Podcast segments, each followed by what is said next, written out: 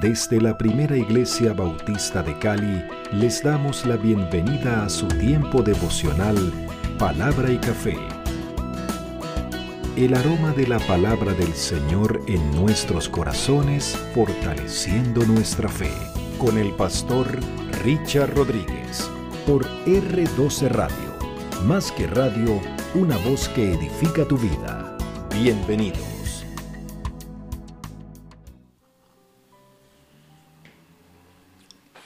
Bueno, mis amados, aquí estamos de nuevo.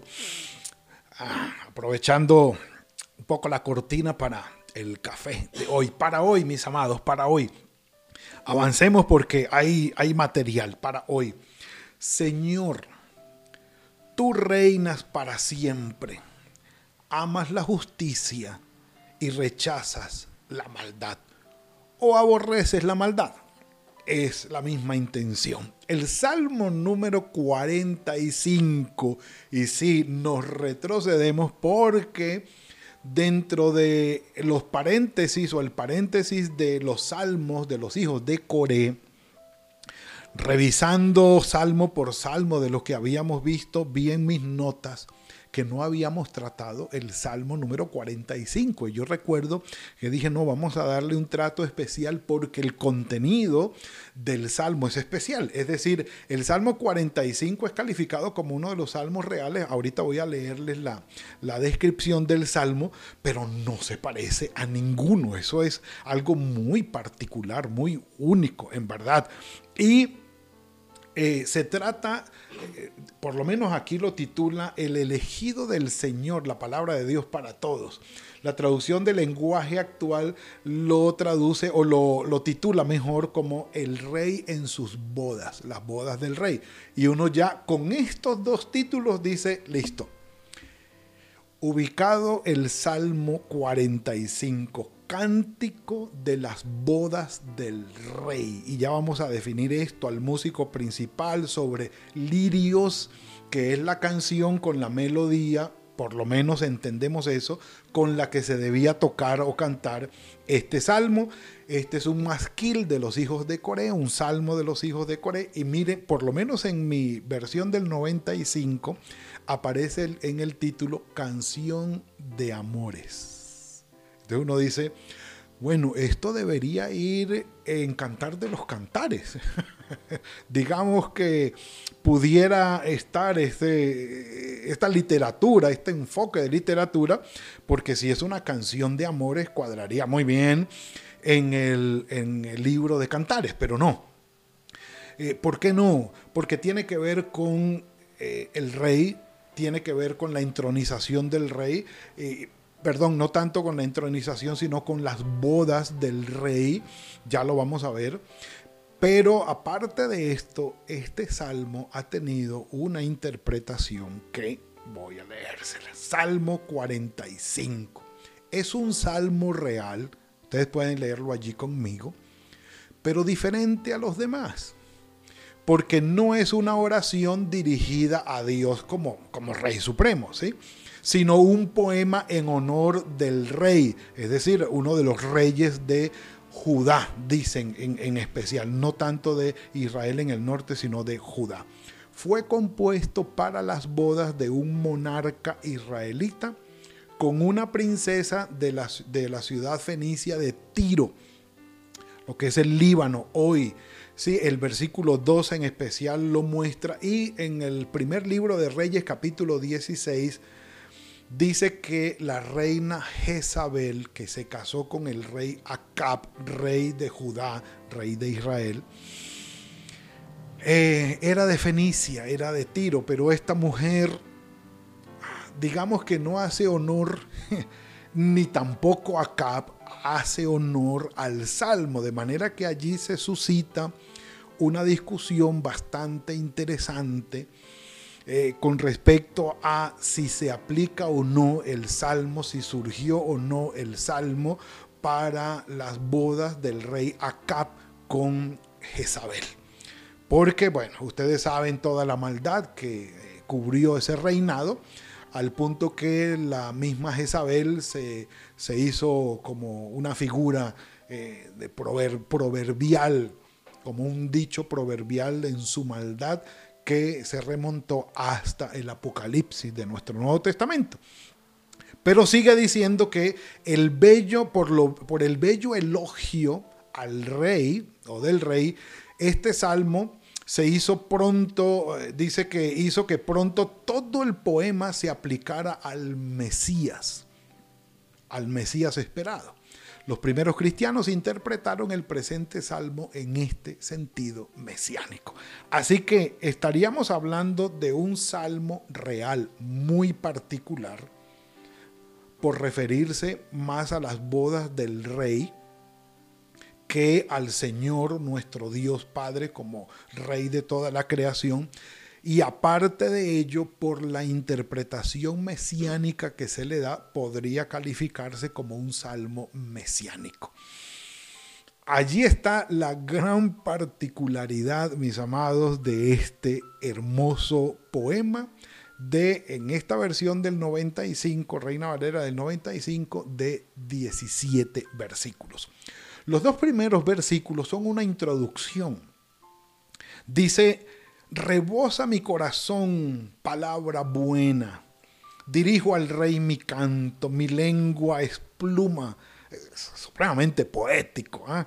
pluma de escribiente muy diestro.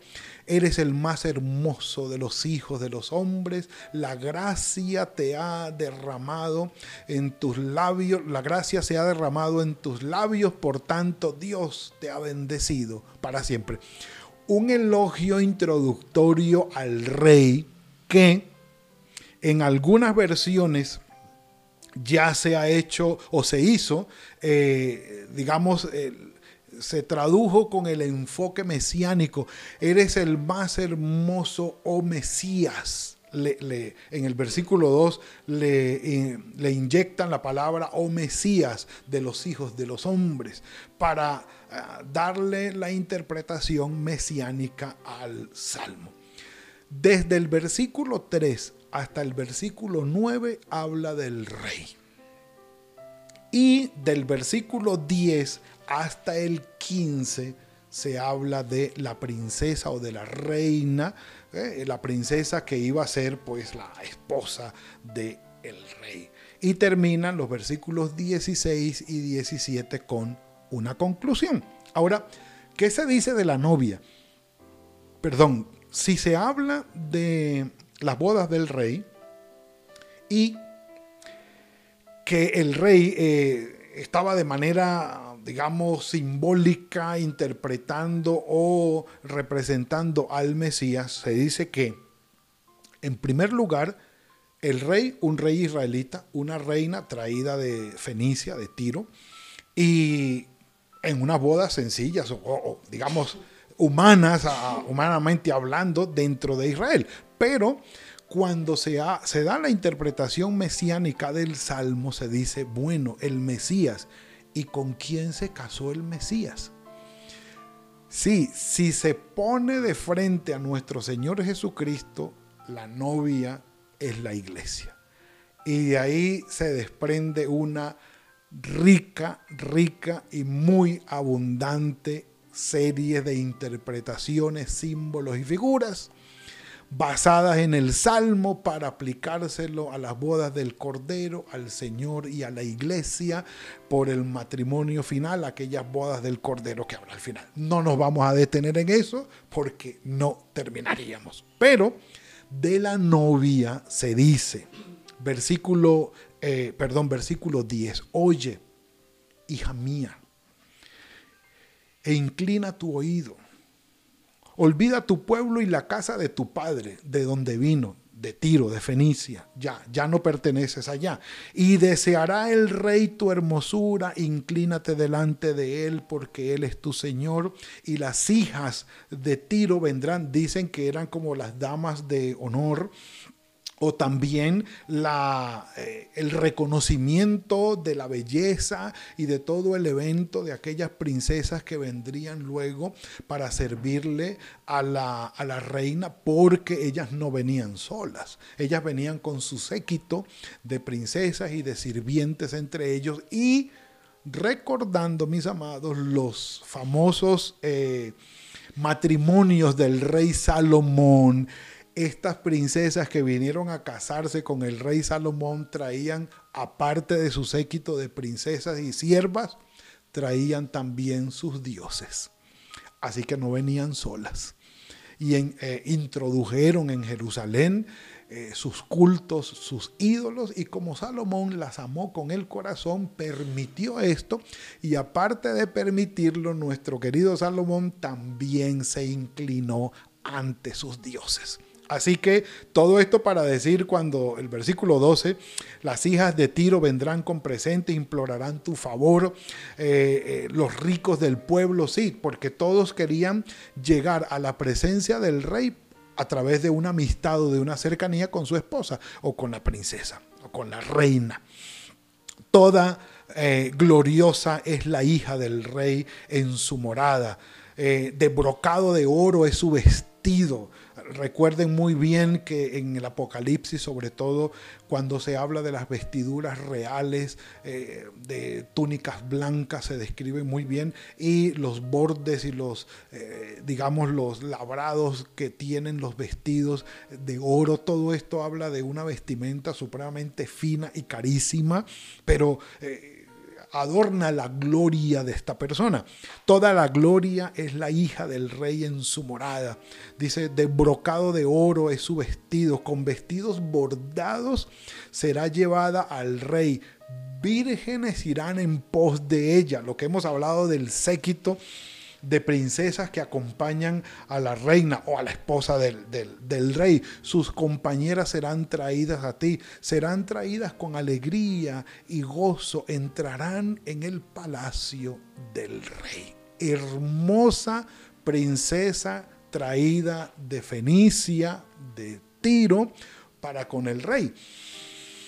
Por eso les digo que conociendo la historia de Acab y de Jezabel, con quienes por supuesto, la historia encajaría de manera maravillosa, pues se daña la comparación, o, sí, o deja de encajar muy bien o no tan agradablemente cuando comprendemos eh, en qué eh, terminó la historia de Acab y de Jezabel y sobre todo los procedimientos maléficos de Acab y de Jezabel y cómo terminó cada uno de ellos. De manera que digamos que hay ese punto negro, esa nube gris eh, sobre esta figura, pero eh, se prefiere, como les digo ya, eh, aún entre los, entre los rabinos que interpretaron este salmo, lo aplicaron de manera mesiánica al Mesías esperado todavía no ha llegado para los judíos, así que todavía sigue siendo un enigma de cómo realmente será todo esto. El Mesías para nosotros es nuestro Señor Jesucristo. Ahora, ¿Cómo se aplica a nuestro Señor Jesucristo este salmo? Vamos a mirarlo. Hagamos la conclusión del salmo, versículos 16 y 17 dice, en lugar de tus padres serán tus hijos, a quienes harás príncipes en toda la tierra. Haré perpetua la memoria de tu nombre en todas las generaciones, por lo cual te alabarán los pueblos eternamente y para siempre. Aquí, por un lado, se toca la promesa de Dios a David de que siempre habría un heredero suyo en el trono y que el trono de David estaría eternamente y para siempre, pero es solamente con el Mesías y por supuesto con nuestro Señor Jesucristo en quien se cumple este punto del versículo 16 y 17 de lo sempiterno que sería el trono del rey. Así que, por supuesto, si preguntamos hoy por una monarquía humana, pues no, no, no existe, no, no, no la hay. Una, un heredero del trono o una dinastía o una genealogía que llegue realmente a un rey existente hoy, no, no la hay, tenemos que decirlo. Así que prevalece por encima de todo esto la interpretación mesiánica del Salmo. Muy bien, un café por eso, buen, y ya vamos a concluir. Mire. Mm. Versículo 3 al 10, al 9, perdón. el rey. Ciñe tu espada sobre el muslo valiente con toda gloria y majestad. Victorias en batallas, guerreros eran los reyes. En tu gloria sé prosperado, cabalga sobre la palabra de verdad, de humildad y de justicia. Hmm. Y aquí estas virtudes vienen a calificar al rey, que uno dice, ¿a cuál rey se, se podrá aplicar verdad, humildad y justicia? Como dicen, blanco es y gallina lo pone. Tu diestra te enseñará cosas que asombran. Tus saetas agudas con que caerán pueblos debajo de ti, penetrarán en el corazón de los enemigos del rey. Y claro, esto habla de las batallas libradas por el rey, las victorias que iba a tener, sí, pero cuando empiezan a a hilar delgado en todas estas interpretaciones, en todas estas figuras, sabemos que es la espada, como la palabra del Señor, el Espíritu Santo, cómo penetra en los corazones y en las vidas de las personas y cómo transforma sus vidas trayendo una victoria espiritual más que una violenta guerra humana. ¿Sí? Tus saetas agudas con las que, con las que con que caerán los pueblos debajo de ti, penetrarán el corazón de los enemigos del rey. Y viene el versículo 6 y 7. Tu trono, Dios, es eterno y para siempre. Cetro de justicia es el cetro de tu reino. Has amado la justicia y aborrecido la maldad. De allí nuestra frase de hoy. Por tanto, te ungió Dios, el Dios tuyo, con óleo de alegría más que a tus compañeros. Mirra, aloe y casia exhalan todos tus vestidos, es decir, hermosas y riquísimas fragancias desde los palacios de marfil te recrean. Las hijas de los de reyes estarán entre tus ilustres, hasta la reina a tu diestra con oro de Ofir, que supuestamente queda al sur, sur de Israel, en una costa, si no mal recuerdo, oriental del Mar Rojo. Allí queda supuestamente Ofir, como un lugar geográfico. Ahora, ¿cuál ha sido la interpretación mesiánica cristiana? Pues mis amados, en el capítulo 1 de la carta a los hebreos aparece precisamente los versículos 8 y 9, que les voy a pedir que nos vayamos a Hebreos, capítulos 8 y 9, allí vamos a concluir Hebreos capítulo 1, versículos 8 y 9. Habla el escritor a los hebreos de que el Señor Jesucristo como el Hijo no es igual a los ángeles, es superior a los ángeles. Como los ángeles vienen a ser servidores nuestros y tendríamos que hablar de la angelología, pero eh, está hablando el, el, escritor sagrado en Hebreos capítulo 1 de la superioridad de nuestro Señor Jesucristo sobre todos los seres angélicos o angelicales, todos los seres celestes. Y cuando llega al versículo 8, dice, pero del Hijo, con mayúscula, dice, tu trono, Dios, por los siglos de los siglos, cetro de equidad es el cetro de tu reino. Has amado la justicia, has odiado la maldad, por lo cual te ungió Dios, el Dios tuyo, con óleo de alegría más que a tus compañeros. Entonces, la referencia del Salmo 45, versículos 6 y 7, en el capítulo 1 de Hebreos, versículos 8 y 9, hablando de la superioridad del Hijo, es la cita clave, es la cita reina de cómo el Salmo 45 fue considerado mesiánico y aplicado a nuestro Señor Jesucristo. Y dice de manera especial, tu trono, Dios, por los siglos de los siglos, cetro de justicia, de equidad, perdón, es el cetro de tu reino. Has amado la justicia y has rechazado u odiado la maldad. Mis amados, solamente en nuestro Señor Jesucristo se cumple todo el Salmo 45 como el Salmo mesiánico. Ahora, el punto de referencia. Nuestro Señor Jesucristo sigue en Dios, en nuestro Padre Celestial, para con nosotros, amando la justicia y rechazando la maldad. Y es lo que pide. El ser humano no puede por sí mismo acudir y llegar a este punto. No podemos solos. No podemos rechazar nuestra propia maldad, la que llevamos por dentro. No podemos. Por eso el Señor Jesucristo dice eh, eh, en, el, en Mateo capítulo 6, versículo 33, buscad primeramente el reino de Dios y su justicia. Y todo lo demás vendrá por añadidura. Ahora, la justicia que ama nuestro Señor Jesucristo no es la justicia del mundo. ¿Cuál es la justicia del mundo? Ojo por ojo y diente por diente. A cada quien hay que darle lo que merece. No, la justicia de Dios, de nuestro Señor Jesucristo, es mucho más alta. Ama a tus enemigos. Perdona a todo aquel que te ofende. La justicia del Señor es mucho más alta. Y, la justicia del reino de los cielos es mucho más alta. Por eso el Señor Jesucristo dijo, ni mi justicia ni mi reino son de este mundo. No, este mundo ni por los tobillos, por favor y mucho menos cuando los administradores de justicia o los que pretenden pedir justicia, ninguno de los dos son aptos para llegar a requerir justicia porque la merecen. El que esté libre de pecado, que tire la primera piedra. No hay justo ni aún uno.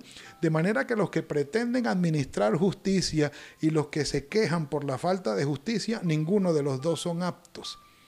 Porque están en el plano mundano demoníaco, lo podríamos decir, como lo dice eh, Santiago, porque esta sabiduría es del mundo, es satánica. Pero cuando hablamos de la justicia del Señor, es una justicia divina que está por encima de. Y por eso el Señor Jesucristo dijo, mi reino, el que imparte justicia a este mundo, no es de este mundo. No lo es, porque es una justicia mucho más grande. El Señor murió y entregó su vida para justificarnos a nosotros y para hacernos justos. De manera que cuando confiamos en Él, mis amados, y esperamos en el Señor, y nuestras vidas son transformadas, el anhelo de justicia y el amor de en cuanto a la justicia en nosotros la pone el Espíritu Santo y la podemos vivir y la podemos prodigar, pero es una justicia mucho más alta que la de las cortes humanas. Lo que para el mundo es justicia, para el Señor son trapos de inmundicia. Así lo dice el profeta. Pero cuando hablamos de la justicia del Señor, el amor, la humildad, la ayuda, la bendición, nos cubre por completo y nos pone en sus manos como instrumentos de bendición para prodigar justicia. Les presento, mis amados, lo que es el Salmo número 45, que en el catecismo de Heidelberg, cuando se hace la pregunta en el punto número 32, ¿eres tú cristiano? Se responde de la siguiente manera, ¿por qué eres cristiano? Dice, porque por la fe soy miembro de Jesucristo y participante de su unción para que confiese su nombre y me ofrezca a Él en sacrificio vivo y agradable, y que en esta vida luche contra el pecado y Satanás con una conciencia limpia y buena, y que después de esta vida reine con Cristo eternamente sobre todas las criaturas. Amén.